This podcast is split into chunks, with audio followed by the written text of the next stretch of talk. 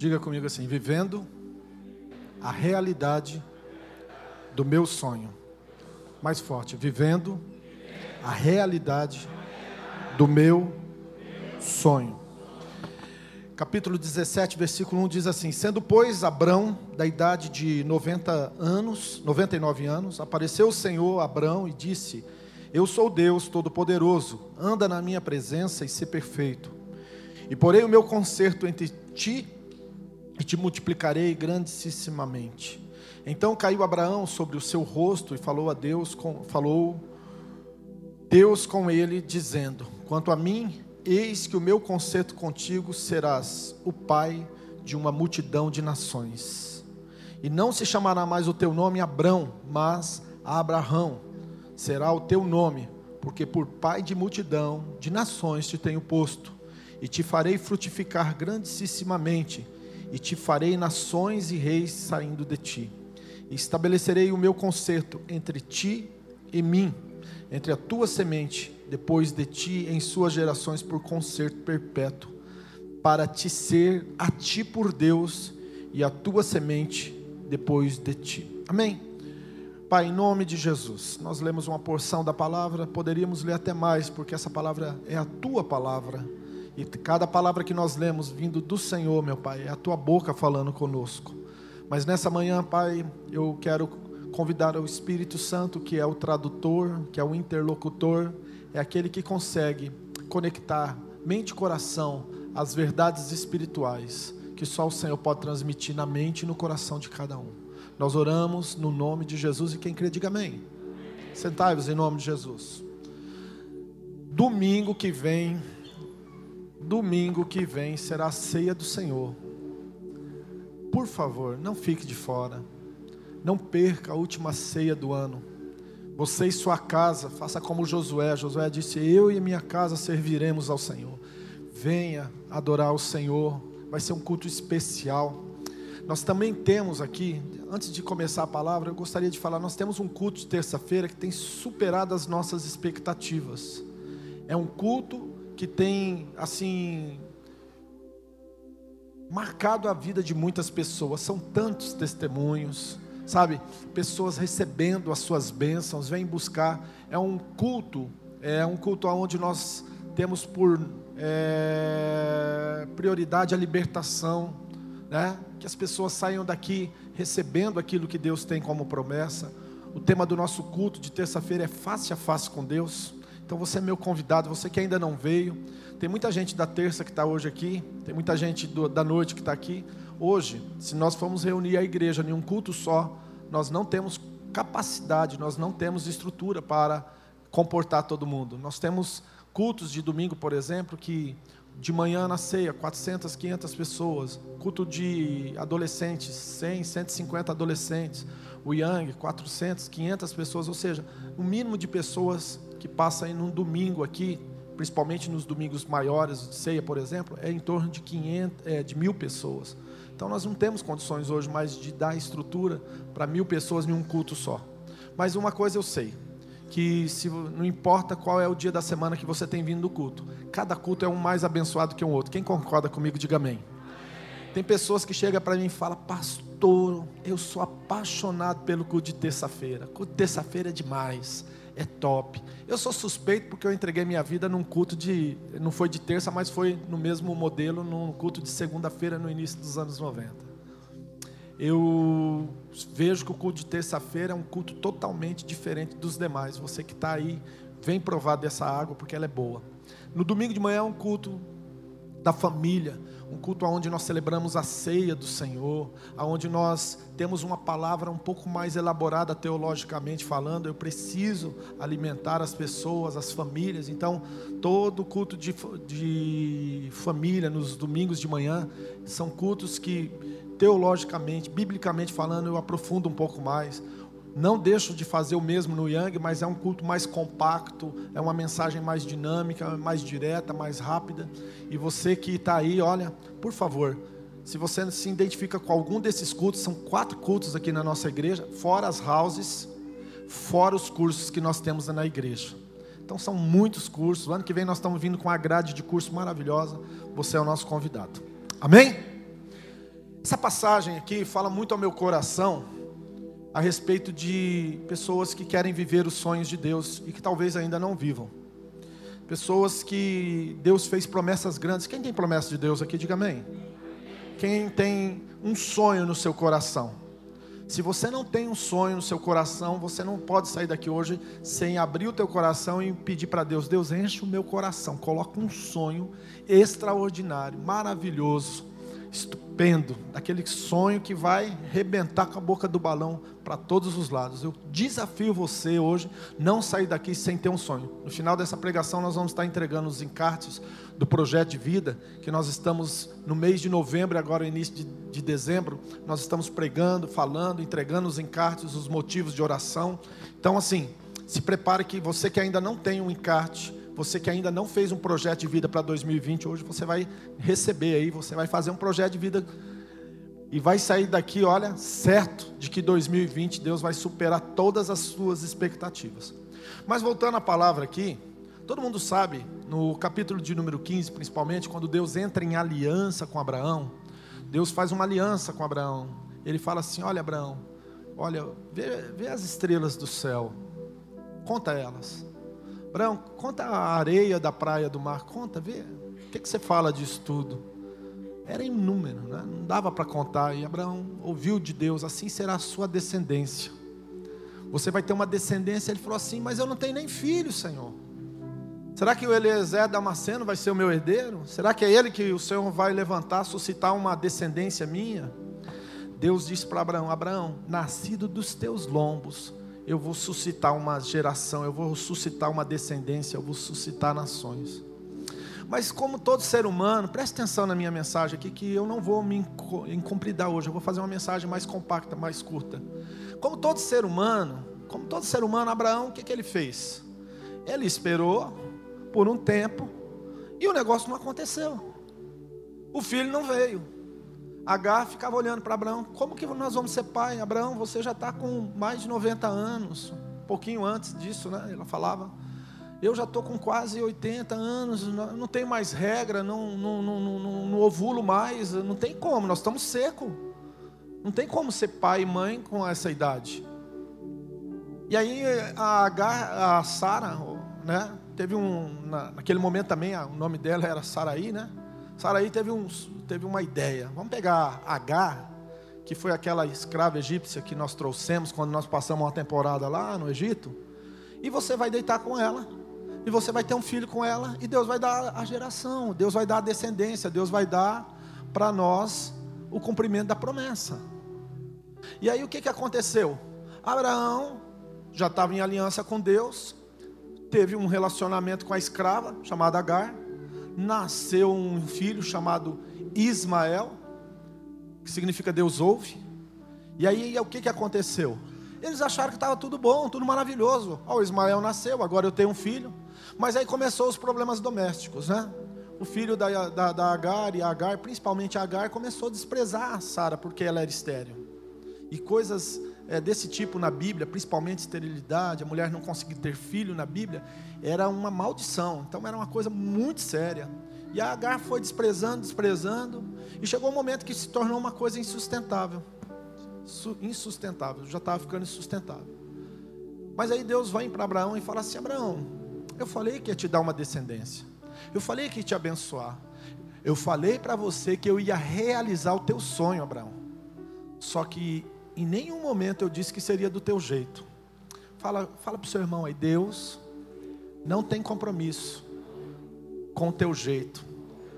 Deus tem compromisso com o propósito dele. Deus não tem compromisso com o nosso jeito, com a nossa forma, né? Eu brinco de vez em quando que eu já fui professor de Deus, eu ensinei Deus como fazer as coisas acontecerem na minha própria vida. Mas não deu certo. Me frustrei, por quê? Porque Deus não tem compromisso com isso. Deus não tem compromisso com, com, com, mentalidades humanas, Deus não tem compromisso com projetos humanos, Deus tem compromisso com a palavra dele, com o propósito dele. Abraão estava em aliança, sim ou não? Você está em aliança? Quem está em aliança com Deus, diga amém. Então, quem está em aliança não precisa fazer uma nova aliança. Neste caso aqui, só precisava fazer um conserto. Abraão precisava fazer um conserto com Deus. E aí então Deus chama Abraão e fala assim: Abraão, eu quero fazer um concerto com você, meu amigo. Porque Abraão foi considerado amigo de Deus. Eu vou fazer um concerto com você. E glória a Deus pelos concertos de Deus na nossa vida, irmãos. Porque os concertos de Deus na nossa vida mudam a nossa história.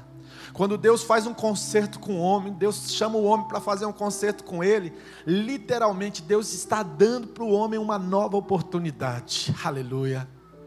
E Deus chamou Abraão e falou assim: Eu vou fazer um concerto com você. E nessa manhã, Deus te trouxe aqui porque Ele quer fazer um concerto com você. E Ele manda te dizer, na palavra dele, que Ele não tem compromisso com o teu jeito, Ele tem compromisso com o propósito dele. Aí o que, que Deus fez? Eu não vou fazer, Abraão, do teu jeito, sabe que eu vou fazer? Eu vou fazer segundo a minha palavra, segundo o meu propósito. E sabe o que, que Deus fez? Deus falou assim: para provar que eu não tenho compromisso com o projeto seu, eu vou mudar de seu nome. Então o pai de Ismael é Abraão. E o filho que iria nascer, o filho da promessa, é filho de Abraão.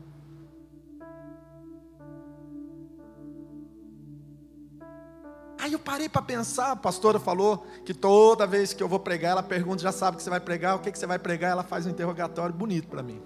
Para ver se é Deus falando mesmo. Eu acho que ela faz esse teste assim. Será que é Deus que falou com ele? É dele, é dele mesmo. Aí eu parei para pensar e estava meditando. Até a... ontem de manhã a Laine estava falando assim: Nossa, o Jaquinil está tão quieto hoje de manhã, acordei quieto. Ah, tá tudo lindo, tudo maravilhoso, café da manhã gostoso, filha sorrindo. Laine cuidou do filho, eu podia dormir um pouquinho mais. Fazia dias já que a gente não acordava é, antes das cinco. Eu acordei às cinco, né? Voltei a dormir um pouquinho. Foi uma benção, glória a Deus pela sua vida.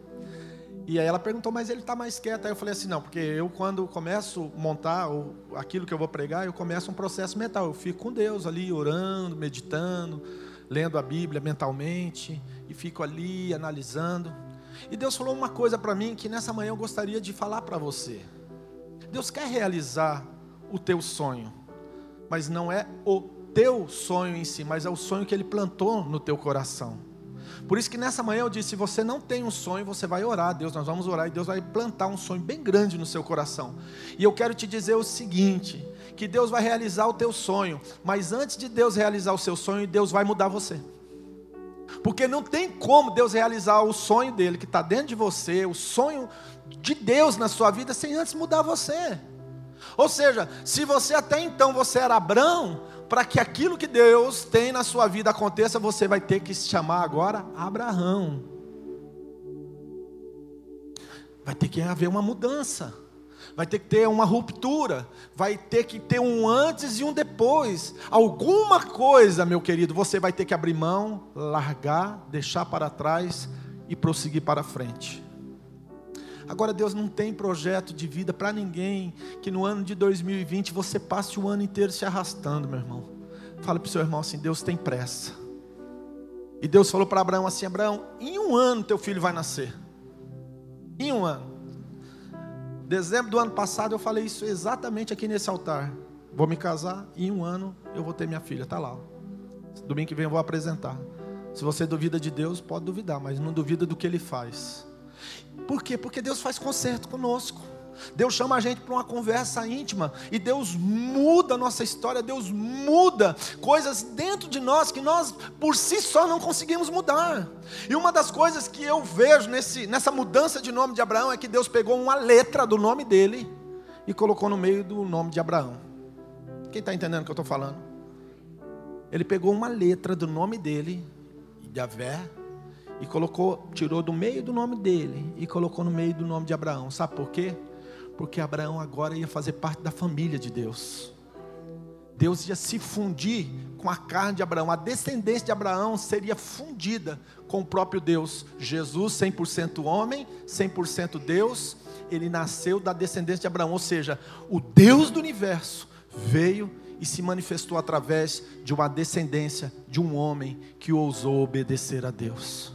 E eu vou mais longe, não só ousou obedecer a Deus, como não teve dificuldade quando Deus o chamou para fazer conserto, fazer conserto.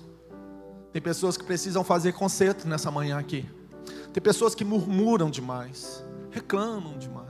Tem pessoas que deixaram de ser fiel nas, na casa de Deus, nas coisas de Deus. Irmãos, vocês estão vendo a alegria, os testemunhos, as células estão acontecendo, células abrem toda semana. Nós estamos com célula de criança, de adolescente, de jovens, célula de madrugada, e você está fora disso. Você está vendo que nós precisamos ampliar, melhorar. Deus tem dado para você oportunidades, Deus tem feito coisas na sua vida. Deus está chamando você para trazer, quem sabe, a sua obediência, a sua fidelidade no altar. Mas ó, quantos anos você não traz uma oferta de amor? Quantos anos você não traz um dízimo daquilo que realmente você deveria dizimar? Não é dizimar mais ou menos, não, é dizimar de tudo, como Abraão fez com Melquisedeque. Quem sabe você deveria, meu querido, já ter entregado a sua vida para Jesus e Deus está falando assim: olha, até quando você vai ficar procrastinando? Tem... Eu vou parar por aqui, senão eu vou começar a falar mais coisas e eu não quero. Quem, quem foi convidado? Quem é amigo que está aqui hoje? Diga amém. Eu fui convidado, levanta a mão. Amém. Que, quantos amigos nós temos aqui na igreja hoje? Sejam bem-vindos em nome de Jesus. Olha, deixa eu falar uma coisa para você. Deus te trouxe aqui com um propósito. Eu não posso perder o propósito do culto. Eu sou, é, como pregador da palavra, eu tenho, vai caminhando daqui a pouco. Então, assim, deixa eu falar uma coisa para você. Se Deus te trouxe aqui, é porque Ele tem um plano muito lindo na sua vida. Você faz parte de um projeto de Deus que nasceu na eternidade e que, assim como Deus pegou uma letra do nome dele, colocou no nome de Abraão e mudou a história dele, fez um concerto com ele, Deus também pegou o filho dele e deu para morrer no seu lugar. Não sei se você está entendendo. Para Abraão, Deus tirou uma letra e colocou uma letra no nome de Abraão. Para nós, a Bíblia diz em João 3,16: Porque Deus amou o mundo de tal maneira que deu mais do que uma letra do nome dele, deu seu Filho unigênito, para que todo que nele crê não pereça, mas tenha vida eterna. Abraão é pai de Isaac, Abraão é pai de Ismael. Quem entendeu a diferença? Está na Bíblia. É só você ler. O pai de Ismael é um, o pai de Abraão é outro. O pai de Isaac é outro. São duas pessoas diferentes.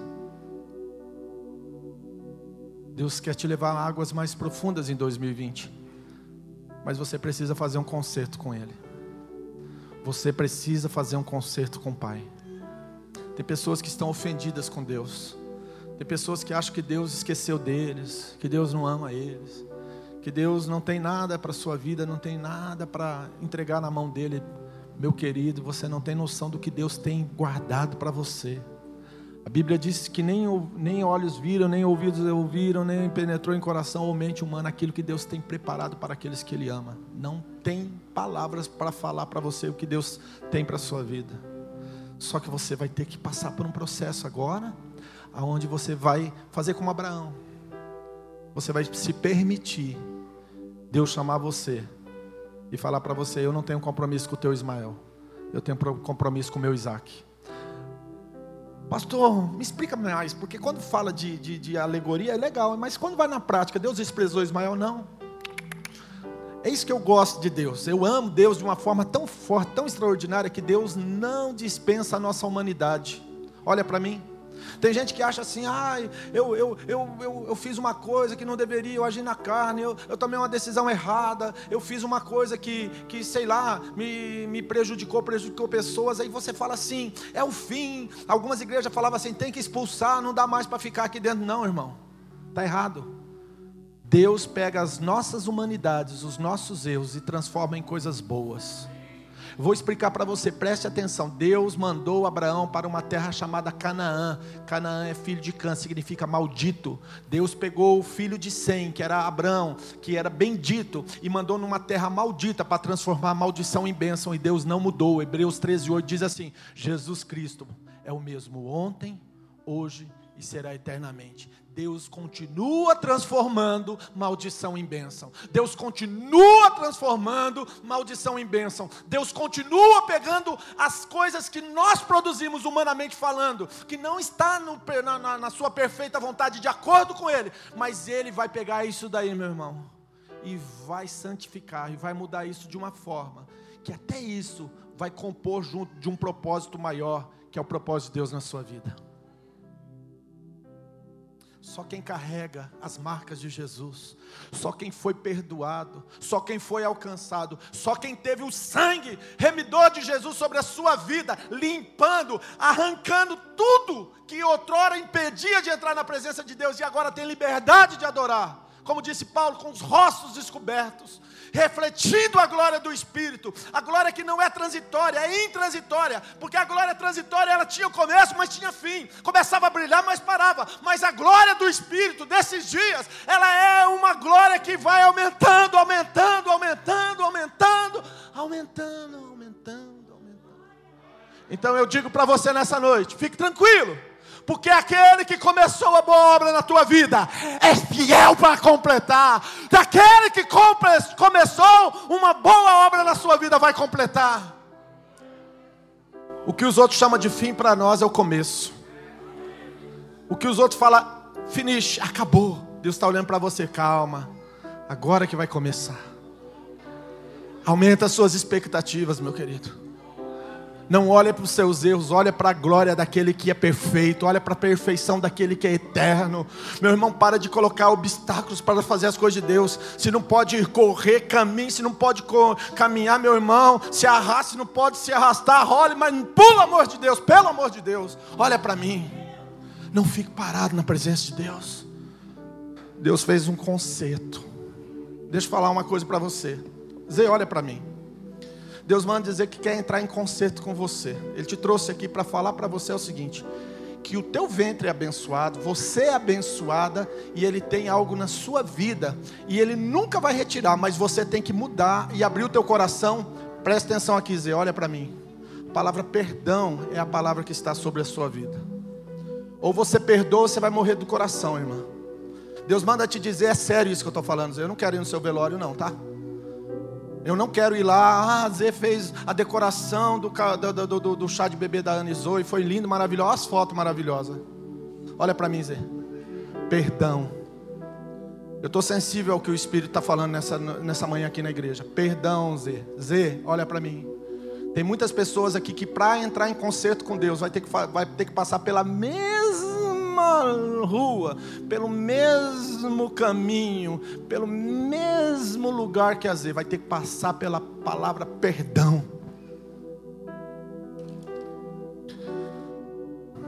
É, Marlene, não é fácil não, mas tem que perdoar. Até quando vai ficar carregando? Sabe, quem perdoa, meu irmão, tira um peso das costas, libera o defunto.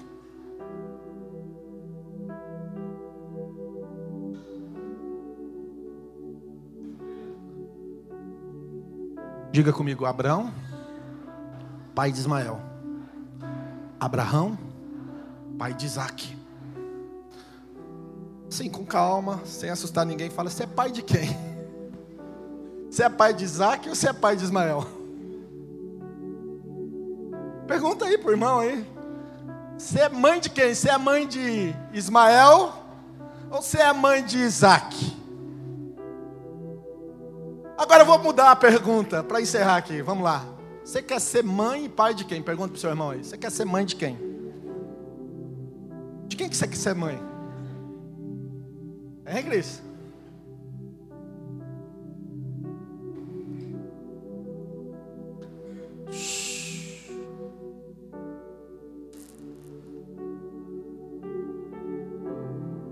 Irmãos, eu quero ser pai de Isaac. Eu quero ser pai do, daquilo que Deus tem para a minha vida, para a sua vida. Eu quero ser pai de Isaac. Isaac.